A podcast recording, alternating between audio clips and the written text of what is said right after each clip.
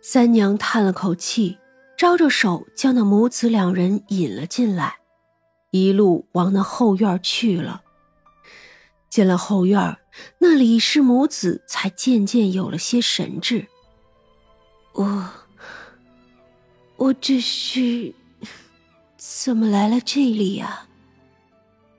那李氏茫然的看着三娘。三娘，我。怎么在这里呀？我好好想想。李氏茫然的看着他，又看了看孩子，许久，忽然想了起来。我，我死了。李氏看着一脸懵懂的孩子，忽然害怕了起来。我的孩子也死了。孩子也不小了，也十岁了。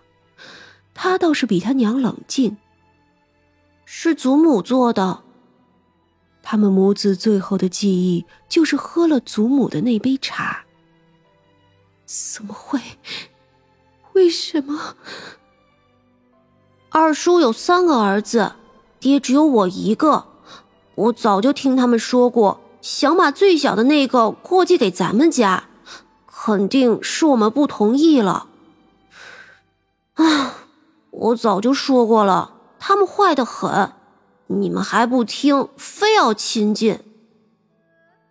那李氏半晌叹了口气：“唉，有哪里是我不听啊？如今咱们俩都死了，只怕二叔还如愿了。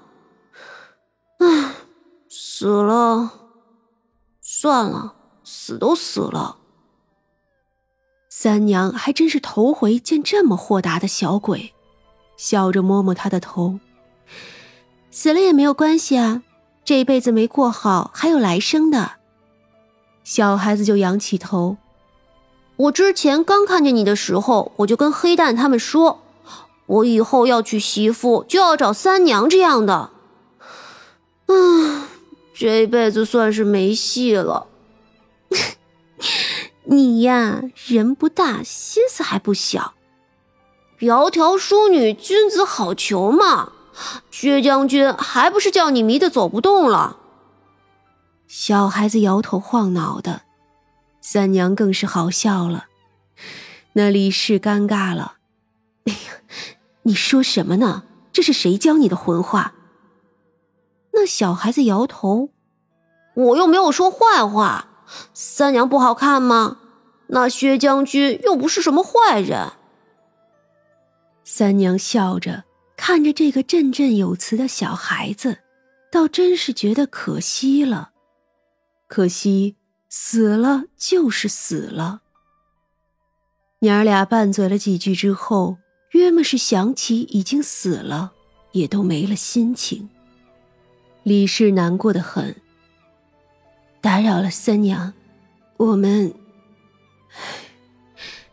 也不知道该何处去了。娘，你真笨，三娘都看见鬼了还不怕，就知道他不是一般人呐。我就说嘛，三娘啊，说不定是个狐狸精啊。我我是说，就是真的狐狸精，嗯，不是勾引人的意思。哎呦，后脑勺挨了一巴掌的小孩子还要说，一般人能这么好看吗？哎，你这个小崽子还怪可爱的。嗯，罢了，你们既然来了我这里，便也是有缘的。看在你这个小崽子会说话的份上，你们有什么愿望吗？报仇还是想托生个好胎？那李氏眼中露出的自然有恨意，可更多的是疲惫。一时间，他摇了摇头，竟没有说话。那小孩子大人似的叹了口气：“嗯，报仇，嗯。”不报仇了，随他们去吧。我爹糊涂，这些年我和我娘天天的劝，可他不听。如今被老娘和弟弟哄着，以后啊，有他的苦日子过。哟，这么豁达啊！那李氏苦笑。都住在一条街上，想必你们也听说过。老太太偏心，我们其实不在意的。可孩子他爹，唉。李氏摇了摇头，一声长叹。这些年我们受尽委屈，我是明媒正娶进来的，那老太太如何都不把我当人看。这孩子明明是他爹唯一的孩子，却要受气，永远。都不如那老二家的。本以为我们家还算富裕，不至于，可天天被老太太撺掇着。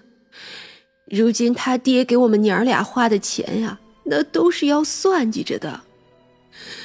我呢，也不是什么都不做，米店、布店，不都是我娘家帮着他？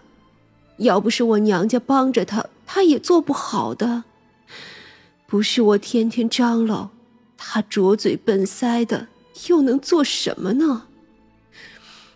我这会子清醒了，自然该听见的也都听见了。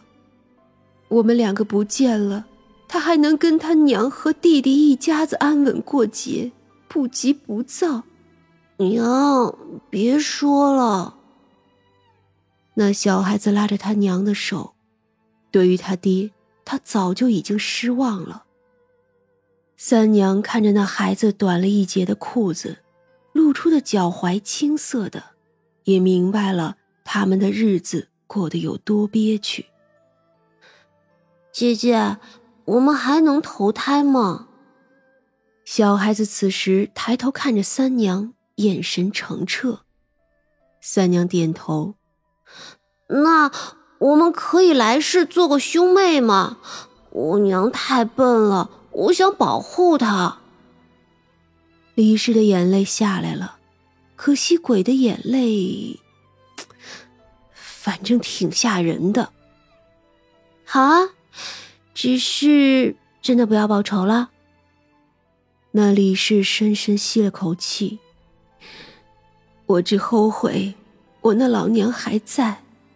只怕现在他是要伤心了。其余的随他们去吧。还有舅舅们呢？小孩子道。那李氏点了点头。嗯，我们娘儿俩一起死了，倒也没了牵挂，就修个来生吧。三娘一笑。拿出灯笼来，很好，无欲无求，我喜欢。走吧。说着，就带着两个鬼魂下了地府。黑暗中，三娘手中的灯笼光芒微弱，却永不熄灭。渐渐远离了人世，远远的看见了摆渡船。三娘笑盈盈的打招呼。帮我给那边的人带句话吧，就说这孩子有心想护着他娘，来生就叫他们做一对双生子，如何？